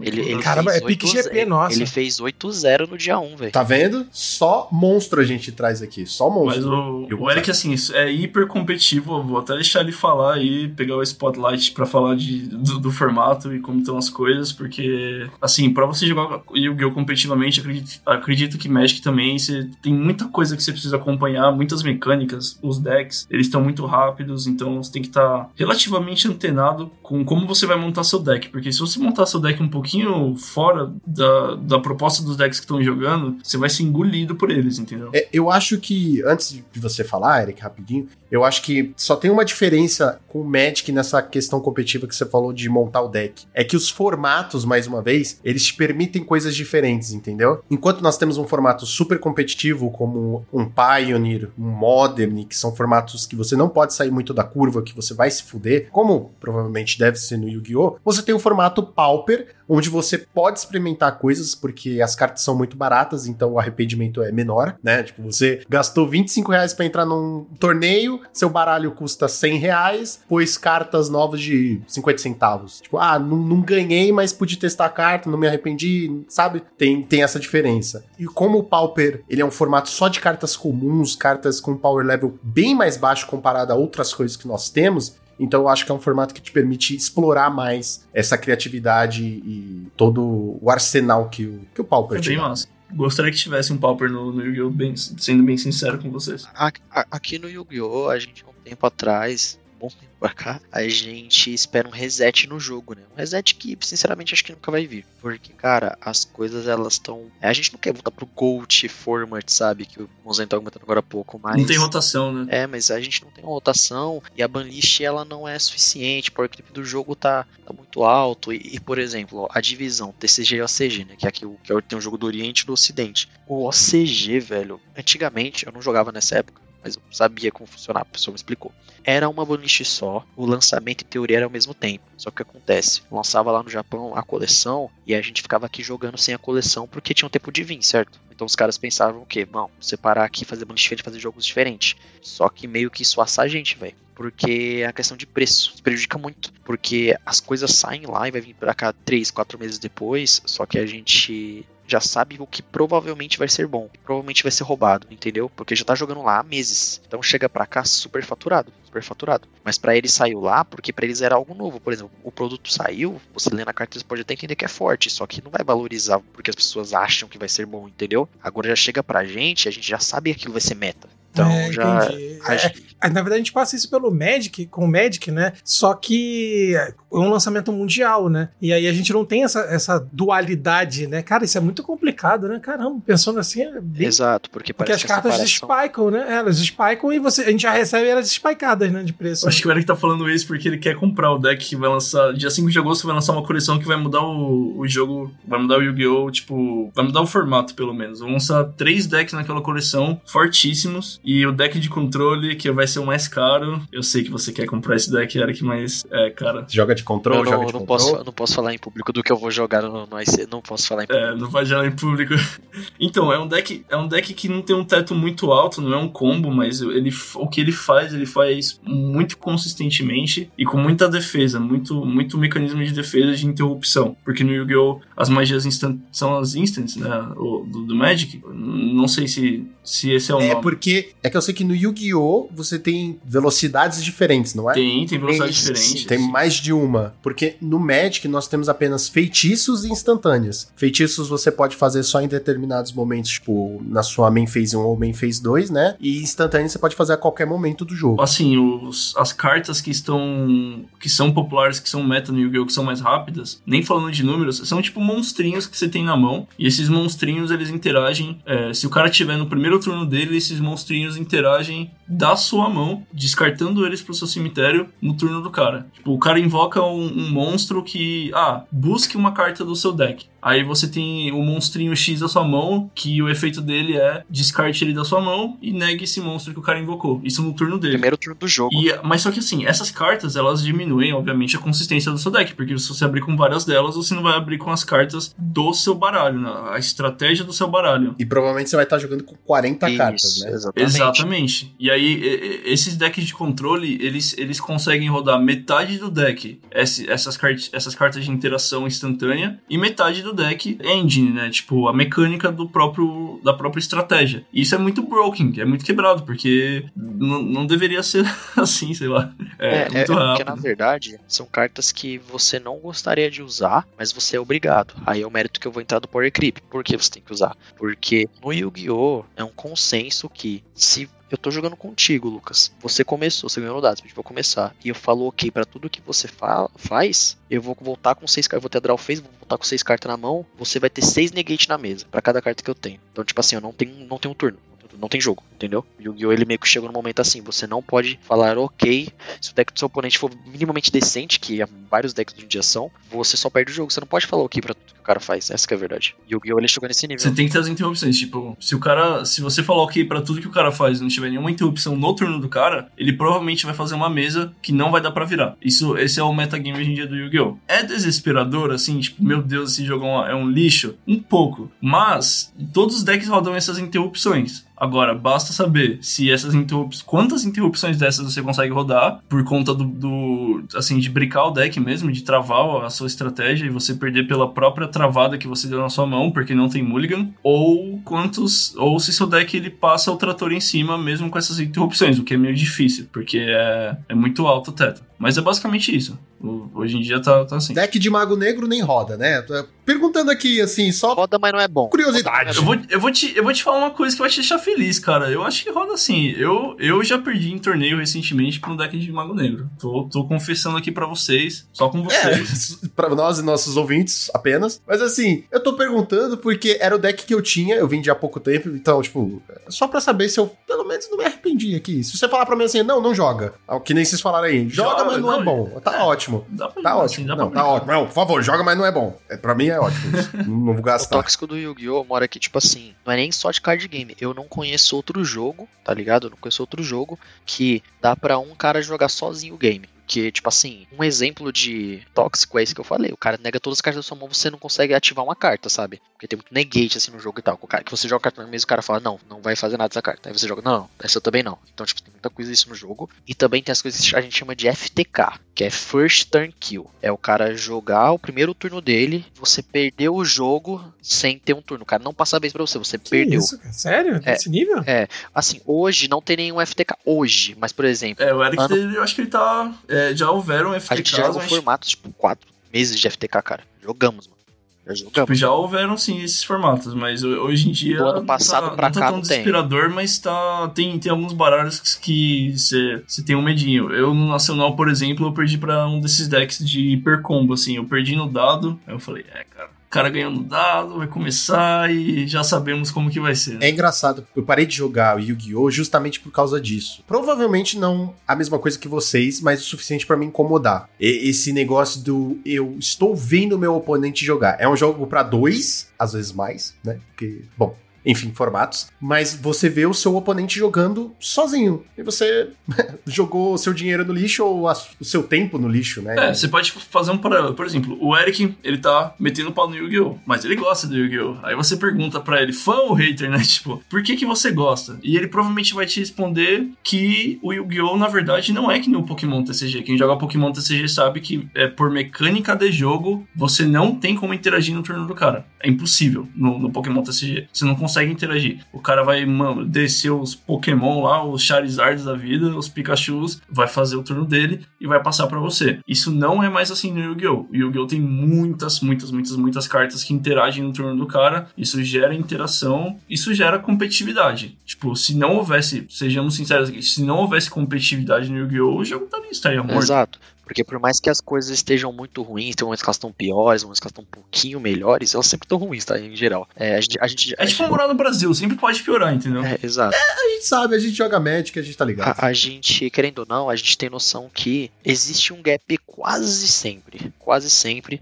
E nisso que os melhores jogadores, eles continuam se destacando independente do formato ser muito ruim ou ruim, sabe? Os caras dão um jeito. Claro que quanto melhor o formato, porque pra gente assim, no Yu-Gi-Oh! tem muito isso, né? Tem essas opiniões distintas. Às vezes, pra fulano, o melhor formato de Yu-Gi-Oh! ter vários decks diferentes no meta, sabe? Várias diversidade. Pra alguns é ter poucos, porque é mais fácil pra você fazer um deck contra, sabe? Pra mim, pra algumas pessoas também, o melhor formato de Yu-Gi-Oh! é o formato que o melhor jogador vence. Pelo menos uma grande parte das vezes. A maior parte das vezes. Umas vezes relevante, sabe? Então, é, é isso que eu acredito. Então, pra mim, interessa se tem muitos decks no meta, se tem poucos decks no meta. Mas é tipo uma palavra de jogador totalmente competitivo. Tem um pessoal que não são tão competitivos assim. Eles gostam de jogar contra coisas diferentes. Eles não querem sentar na mesa e jogar contra a mesma coisa. E faz sentido, né? Não é tão divertido. Esse, esse gap de descobrir e tal, mesmo que o formato esteja ruim, ter bons resultados, os melhores jogadores eles sempre conseguem. E é isso que anima, né? Isso que não desanima a gente, né? Jogar o jogo. Tem, uma, tem um jeito de jogar. Sempre tem. Só tem que achar.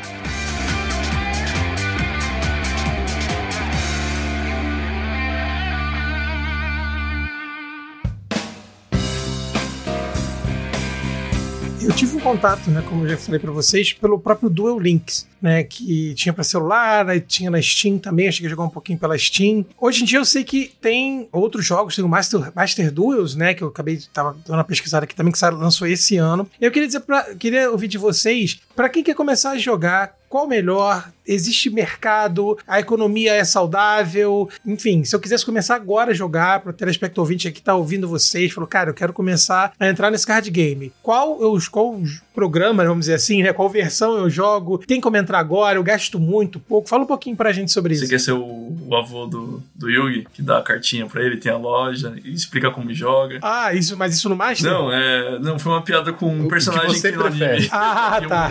O avô do Yugi que O, eu acho que o Master Duel não, não é uma boa pra começar o Yu-Gi-Oh! Opa, já, já, já, excluí aqui, cara. Tô excluído agora, beleza, beleza, tirei. Eu não sei se o Eric concorda comigo, eu vou passar pra ele e ele continua o meu raciocínio, mas eu acho que não é uma boa, porque o Master Duel é, um- ele é uma junção. Tipo assim, ele é o Yu-Gi-Oh! TCG com todas as suas regras. É o Yu-Gi-Oh! TCG completo. Se você quiser jogar os tutoriais, ok, não, beleza. Os tutoriais é muito legal pra você aprender, pra você aprender a jogar. Aí você quer, poxa, quero jogar com alguém. Ok, você não tem os tutoriais, você teria que jogar online. O formato do, do Master Duel é uma junção da lista do TCG com o OCG. Ou seja, as cartas liberadas no Master Duel, elas são as cartas banidas no TCG. Se, se isso fizer algum sentido, porque a lista oriental tem muito menos cartas banidas do que a lista ocidental. A lista oriental, ela tem um approach que é o seguinte: vamos liberar todas as atrocidades porque essas atrocidades vão se equalizar. Não sei se isso não faz sentido pra mim, tá? Mas isso Pra mim também isso não. faz sentido, isso é vigente pra eles. Tipo, isso é um fato. Se você abrir o Master Duel, você como iniciante, e começar a jogar umas partidas, você vai pegar uns decks que vão te desanimar a longo prazo. Porque os caras vão te combar, entendeu? O Duel Links é mais, é mais lento. E também tem o Speed Duel, que o Speed Duel é a mesma regra do Duel Links na vida real, com as cartinhas originais. tipo, que é uma boa. O que acontece infelizmente, falta, fal- falta público pro Speed Duel, senão o pessoal ia animar pra caramba. É, tem torneio às quartas-feiras em São Paulo. Em São Paulo, pelo menos, tem torneio de Speed Duel. É muito bacana. As cartas estão lançando agora, tá meio que no formato da pedra que destrói a lua lá, e, e etc. É, mas é um, é um formato. É como se tivesse resetado o Yu-Gi-Oh! Literalmente, né, Eric? Tipo, resetaram o É, tipo, Yu-Gi-Oh! é e estão tipo um lançando as cartas de novo com as regras do Duel Links, que é. O campo é menor, você tem menos cartas na mão, menos cartas no deck, você tem aquelas magiazinhas do, do personagem. Então, tanto do Links quanto do Speed Duel, na minha opinião, são ah, os ideais pra começar. Eu até ia falar Master Duel antes, só que eu pensei que eu ia falar melhor e realmente você tem razão. Só que o, o Master Duel, monetariamente falando, pelo menos ele se salva. Mas mesmo assim, para um iniciante do zero, melhor jogar o Duel Links. Porque o Master Duel, ele, os eventos dão mais gema, os boosters são um pouco mais justos. O Duel Links, ele. Eu chuto dizer que o Duel Links é mais caro que o TCG físico que a gente tem, tá? Contato com o É, pessoal o que joga Duel Links? É, do Links é, bem mais ele caro que o Speed muito Duel. caro, muito caro, mas quando, mas se você a gente tá falando de pegar um cara pra não jogar competitivo de Duel Links, nem ficar tryhardando nem nada, tipo, pegar o Duel Links, aprender o jogo e talvez depois que aprender migrar pro Master Duel, beleza. Eu acho justo. Mas o cara ele ficar lá no Duel Links, ficar lá pra tentar competir, crescer ali, mano, é muito caro, velho. O Duel Links é muito caro, não faz sentido. Mas eles, eles conversam o jogo, por exemplo, as cartas que eu tiver no Duel Links eu levo pro Master ou não? Não, nada a ver. Não. Gente do céu! É, são jogos completamente diferentes, são banlists diferentes, as cartas lançadas são diferentes, existem mecânicas de jogo do- no Master Duel que não foram lançadas ainda no Duel Links. O Duel Links tem skill, né, velho? Faz toda a diferença. Em nenhum Yu-Gi-Oh! tem skill, só no Duel Links. Tipo, ah, pago mil de vida e faço algo porque é skill do meu boneco, sabe? No Links tem isso. E no Speed Duel também tem. Eu, eu tenho certeza, a minha resposta para essa pergunta com certeza seria o Speed Duel, porque ele é uma ponte entre o TCG e o Duel Links. E eu acho que o formato do Speed Duel é mais saudável do que o Duel Links, porque as cartas são mais acessíveis, mesmo sendo cartas físicas, doideira, né? E elas, é, o formato do Speed Duel está um pouquinho mais atrasado do que o Duel Links, porque o Duel Links existe há mais tempo do que o Speed Duel. Então, tá mais lento o formato, as cartas estão mais fracas, tá mais, sabe, o jogo mais cadenciado. Pô, e assim, todos nós e os ouvintes que jogam cart cartinhas, né, TCG, sabem que as cartinhas físicas são mais divertidas, né? Muito mais. Essa, esse negócio da pandemia foi só pra gente ter uma abstinência aí, mas, filho, Ah, não, não tem a- as como. comunidades de vocês no Magic, vocês que têm vários formatos diferentes, elas também são meio fragmentadas? É uma fica metendo pau na outra ou nada a ver? Hum, eu acho que isso não acontece porque a gente mete pau, a gente mete pau nas própria, na própria comunidade. É, e, a, e a- e a gente tem, e a gente tem o Wizards metendo pau na gente, entendeu? E, e a gente metendo pau na É, E Wizards. aí ela, ela, ela, ela faz um trabalho muito competente em, em Meter conseguir. lance. E a Wizards, ela, ela É, ela meter as lá, coleções principais em meses? Como que é? Ou não? Ah, faz muito tempo que não. Atrasar, Não, é, atrasar não. Não. Assim, de- o quem atrasa é quem entrega, tá ligado? Que é a distribuidora. Aí a- não é meses. Viu? Geralmente É, não, eu, eu, eu acho é que meses, teve mas- em 2019. Não, não é mais a eu não lembro quem que é não, agora, são- mas é mais de não uma, Lucão. atrasar, é mais de tipo, uma. É mais de uma. É, mas então, mas não costuma atrasar meses, assim, tipo, ah, gente, de uma semana pra outra, tá ligado? Não, A gente, tem, a gente tem um lançamento mundial, né? Então, assim, quando atrasa é realmente um problema da distribuição BR, por exemplo. Mas, é, em geral, o lançamento, como é mundial, e, e, assim, só pra vocês terem uma noção, né? A gente joga basicamente em duas plataformas digitais, né? Que é o Magic Online, que é o MOL, né? Que a gente apelida de MOL, que é, ele é mais roots, assim, ele visualmente mais, né, bruto, e, e ele tem toda uma economia de dinheiro, de dólar, de carta, de venda, uma economia que você ganha dinheiro, né? Inclusive a gente tem a figura do que a gente chama de grinders nos jogadores de Magic, né? Que é o cara que joga competitivamente nas plataformas para ganhar os ticks, que seria a moedinha ou a gema, né, para vocês, e aí ele vende para outros jogadores essas, esses ticks e ganha dinheiro. E ou o Magic Arena, que é uma plataforma mais recente, né? Inclusive assim, devolvendo indicação, se vocês fossem jogar Magic, né, eu indicaria para vocês jogarem no Magic Arena, porque ele tem toda uma, né, uma, uma entrada mais amistosa. Então assim, a Wizard meio que ela lança às vezes antes nas plataformas digitais e aí um tempo depois ela lança o físico. Mas assim, não, não chega a ter um atraso muito significativo, então a gente não sofre muito com isso, né? Inclusive com o preço de spike de cartas, né? Vocês têm, na verdade, uma plataforma online muito mais segmentada e, e mais consolidada do que É, o que é lançou robusta, é robusta, esse ano. Lançou esse ano o Master Duel. Não, e o Master Duel foi uma, sinceramente, né? Vamos ser honestos, foi uma piada, né? Parece uma piada de mau gosto. É, não, tipo, o jogo até. Ele parece que foi feito e foi lançado antes da hora devida, tipo, um. Ai meu Deus, qual que é o nome do Cyberpunk da vida? Tem uma vibe meio Cyberpunk, não no sentido de ser Cyberpunk, mas no sentido do lançamento ter sido indevido, talvez. CD Projekt Red da empresa deles lá. Exatamente. É. Só que o, o grande problema do Master Duel é a lista unificada, cara. Eles não têm a lista do TCG. Que, que, sinceramente, é uma piada. Porque os caras fizeram propaganda, ó, gente, os caras fizeram propaganda seguinte. Os caras falaram com essas palavras.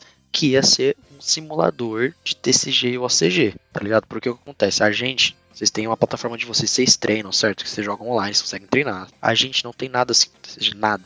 O que a gente tem é um simulador automático feito por fã, simulador manual feito por fã também, certo? Não existe nada oficial, nada. Então quando eles fizeram isso, tipo, pô, finalmente a gente vai poder treinar uma plataforma oficial e falaram que, pô, ia ter coisas pra plataforma, pô, legal, cosmético, da hora. Quando eles lançaram, eu não vou nem entrar no mérito do atraso, que isso aí deve ser é, pressão de investidor, né?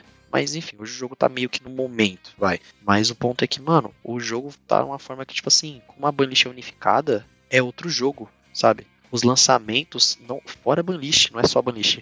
Tem carta que a gente tem no TCG que não tá lá ainda. Que não entendeu? lá ainda. É, mas aí eu meio que givei no, no Master Duel. Tipo, Exato, eu aí deixei- a gente givou. Eu deixei em banho-maria, um, um dia talvez eles, ele- Quando eles trouxerem uma lista igual, paralela ao TCG, igual tem no Magic Arena, eu acredito, aí nó- nós, jogamos novamente o Master Duel. Enquanto isso, só nas cartinhas físicas. Vi- virou outro jogo. E, e- e digo mais. Uma das coisas mais troll é que. Como é que você me fala que é um simulador, sendo que o OCG, tudo que joga é melhor de 3, a gente joga só melhor de 3 e você me faz um jogo melhor de 1. É verdade, né? Tem essa. Ô, Eric, você vai me fazer parar de jogar Yu-Gi-Oh, cara. Então, eu fico puto, mano.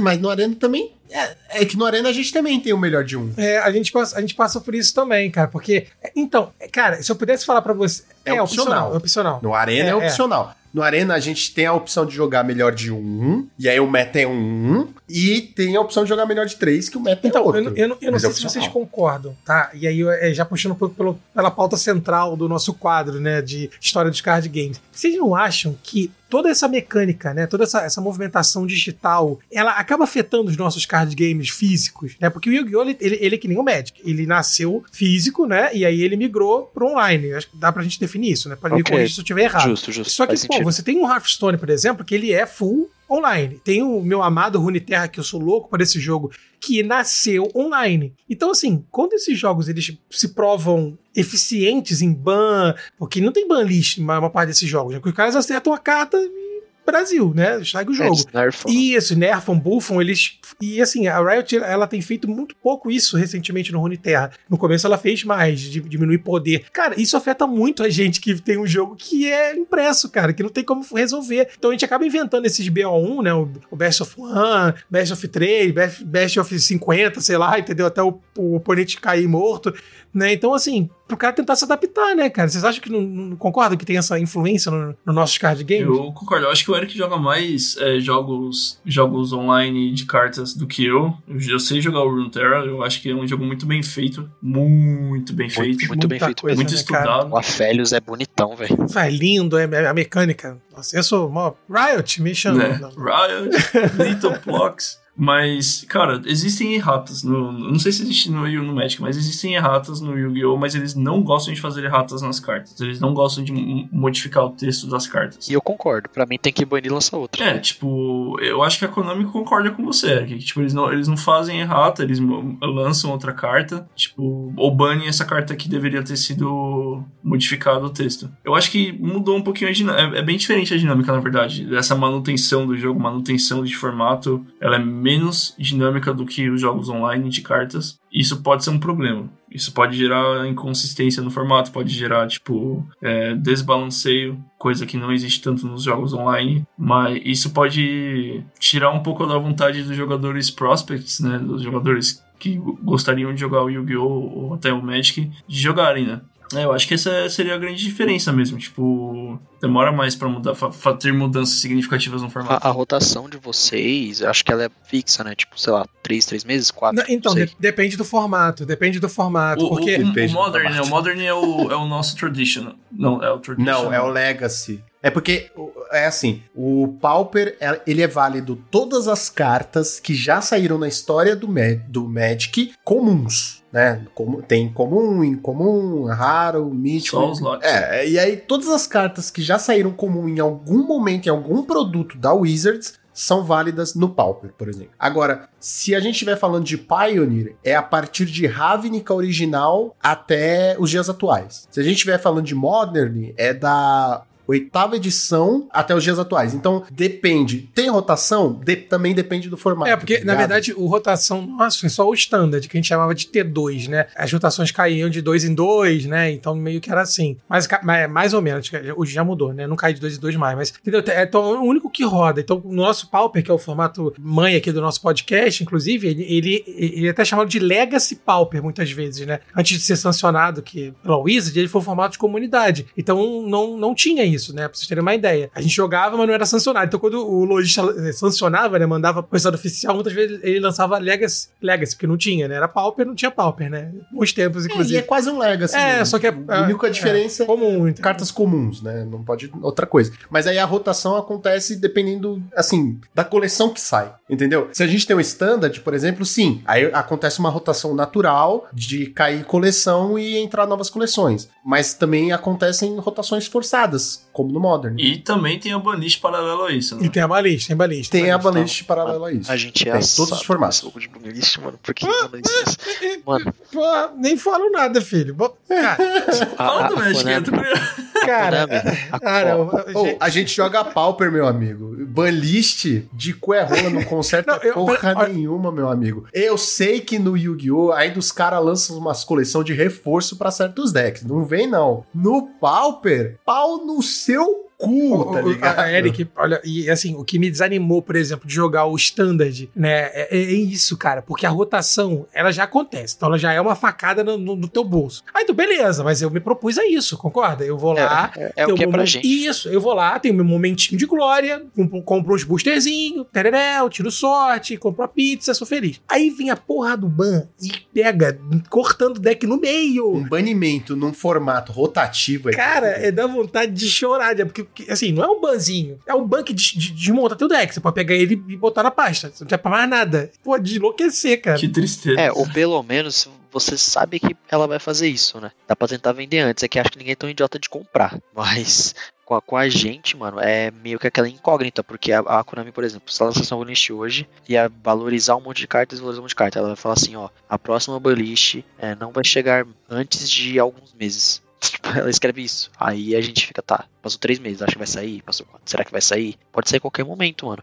Aí aquela carta, aí aquela deck lá de 5 mil reais que você tinha, do nada pode ir pra mil, sabe? Tipo, Só que você não sabe. Então é um bagulho muito delicado pra gente. Não tem data, né? Porque a gente não tem nem a rotação, que a rotação você já sabe que tal coisas vão dançar. A gente sempre é incógnita, mano. Sempre é. Por isso que a minha dica é jogar com deck rogue, porque aí você gasta a recompensa é maior se você ganhar e você, tipo, não. Geralmente o deck rogue ele não toma lista, né? Você tá fora da, do alvo, né? Tá fora Tá do do, alvo. tá dó quando o deck rogue toma de tabela, né? É mó triste. Mas eu acho que a gente tem uma vantagem no Magic que, como a gente tem muitos formatos, tem algumas cartas que jogam vários formatos, sabe? Então, digamos que uma carta jogue três formatos. Baniu em um, você ainda consegue vender, se você não jogar nenhum dos outros dois, pra galera desses formatos que não foram banidos, sabe? E sempre tem a galera que joga Commander, que é um formato super popular, que é um formato é, não competitivo, basicamente, ele é bem for fun e que vale tudo. E a ban list é muito é muito difícil acontecer um ban num, num formato desse, entendeu? Então dá sempre pra vender pra uma Tem galera. data de banlist, vocês? Data fixa? Tipo, ela fala, ó, tal dia vai ter banlist. Não, não, não tem. não tem. Não. O que tem é o aviso do aviso da ban list. É tipo assim, Vai galera, ter, sexta-feira vai o quê? ter Não sabemos. É, de, de vez de chegar e falar assim, ó, é isso que vai banir, não. Sexta-feira vai banir. O que será, entendeu? Tipo, é meio foda. Mas enfim.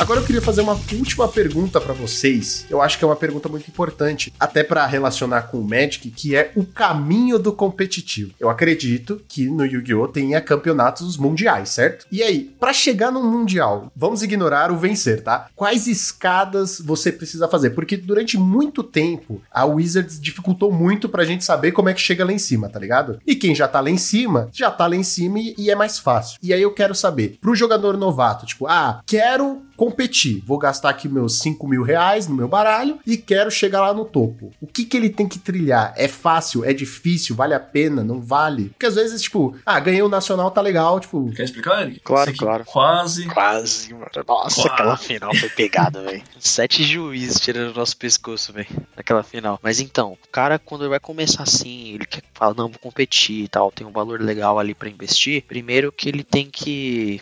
Ele tem que consumir muito conteúdo de jogadores que estão no topo. Felizmente, a gente eu consigo indicar, tipo, dois caras assim que eu falo, não, conteúdo desses caras, porque esses caras, só de você ver a forma que eles pensam, você começa a enxergar que o jogo é mais complicado do que parece.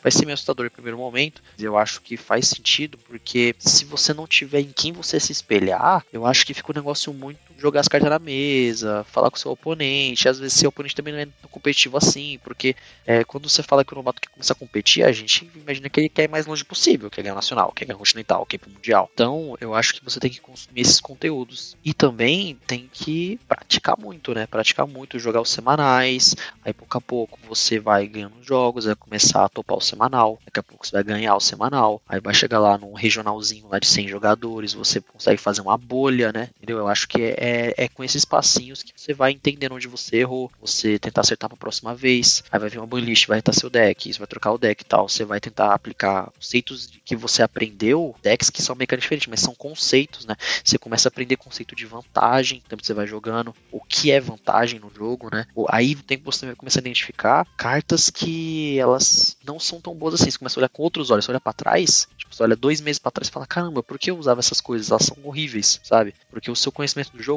tá evoluindo. E mais importante, no Yu-Gi-Oh, mano, infelizmente nosso Runebook ele é meio ruim, cara. O jogador iniciante ele começa a pegar a regra desde o começo, aprender assim, cara, é muito importante. É, as nossas cartas, a gente tem muita carta confusa, assim, sabe? Que é, os textos são bem confusos, assim, e interações é, a gente meio que sem o juiz não resolveria, sabe? Tem uma galera que vai pela experiência. Uma, uma vez que. Vamos supor que você tá preparado. Você fez tudo isso, aliás, ótimas dicas do Eric. Tipo, se todo mundo. Todo mundo seguindo essa, esse caminho das pedras que o Eric. Acredito que ele mesmo trilhou, vai, vai chegar longe, assim, com um pouquinho de disciplina, vai aprendendo e tal. Mas ó, como que funciona a estrutura pra chegar no Mundial? Existem duas formas de você chegar no Mundial, que é sempre no Japão, é tipo um Mundial de clubes da FIFA. Sabe aquele Mundial no futebol? Futebol TCG, né, galera?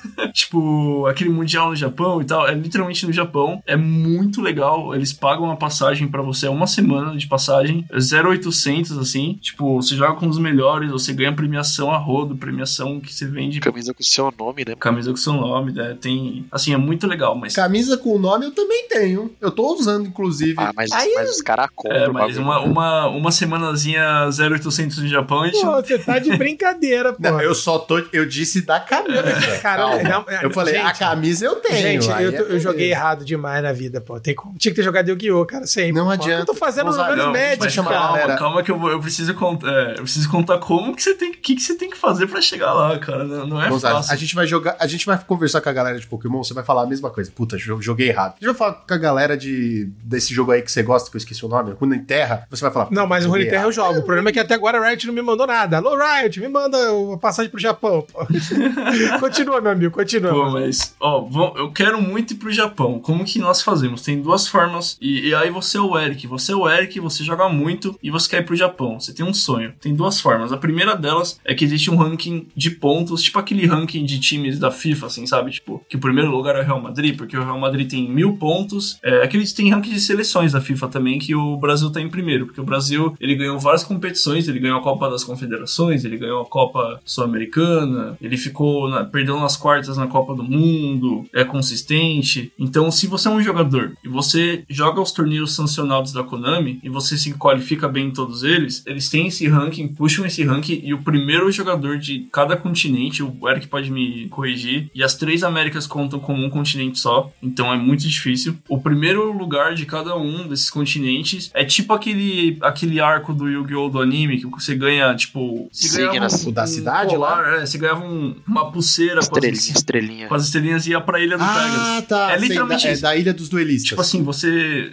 Se você for o primeiro lugar e ganhou vários torneios sancionados da Konami e farmou, né? Acumulou pontos, você vai pro Mundial. E essa é a rota mais difícil, porque você precisa ser um cracudo, jogar todos os torneios. E, tipo, são esses YCS, esse que foi cancelado, que a gente falou mais cedo, é um Yu-Gi-Oh! Championship Series, é um mundialito. Existem vários YCS, eles contam muitos pontos. Os regionais, eles contam também. Se sabemos, os regionais eles contam. Também conta, né? Ah, essa é a segunda parte, que, tipo, você joga um regional. Se você jogar um regional e, e se qualificar numa posição X, você ganha um convite pro nacional. E aí você joga o nacional só se você tiver o, o convite ou se você, se você pagar. Continental. Não, é, o nacional ou você ganha um convite ou você paga. E se você Ah, jogar sim, bem no nacional, aí se pô, nacional, ah, fui bem, beleza. Aí o continental, amigo, o continental é só se você tiver o convite. Aí já Só zero. que o convite do Continental você também pega pelo regional. Tipo assim, você vai bem no regional, aí você vai ganhar convite pro nacional e pro continental. O continental você só se jogaria com esse convite mesmo. É até tranquilo de certa forma pegar. Aí agora pro nacional, você, a única diferença é que você não paga a inscrição, digamos assim, mas você poderia jogar de qualquer forma. Mas você só vai pro, pro Mundial se você ganhar o Continental. Isso. Se você for o primeiro lugar do Continental, ou se você for o primeiro lugar desse,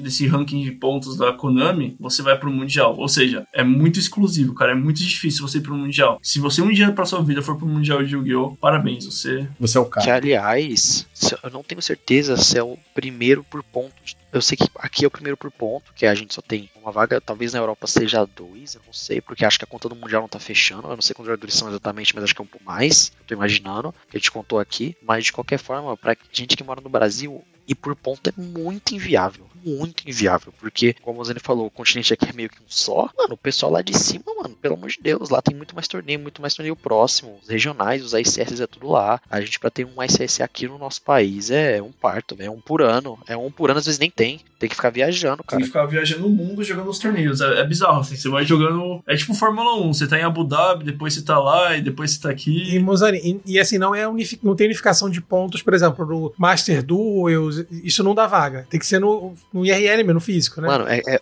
é outro jogo. Pensa que não tem nada a ver uma coisa com a outra, é bizarro. Mas, ó, vou te falar, você pode ir pro Mundial do Japão, que é o, é o mesmo evento, em outra modalidade, pelo Duel Links, por exemplo. O Master Duel ainda não, mas pelo Duel Links, houveram brasileiros que se classificaram e tiveram essa mesma viagem, essa mesma experiência, por terem se classificado pelo Duel Links, jogando o torneio do Duel Links, o que é bem legal também. Mas e vocês? Já jogaram Yu-Gi-Oh? Ficaram curiosos para jogar? Será que vocês seriam tão bons quanto esses nossos dois convidados? Deixem nos comentários. Não se esqueçam que temos o Padrinho, onde você pode ajudar bastante a gente fazendo a sua contribuição e nós temos as recompensas para cada contribuição que você fizer, certo? Lembrando também, nós temos o Monarques gmail.com, onde você pode mandar a sua crítica, sugestão, dúvida, comentário e nós vamos ler aqui no programa ao vivo, certo? Então, fim do turno, Draw do Monarca!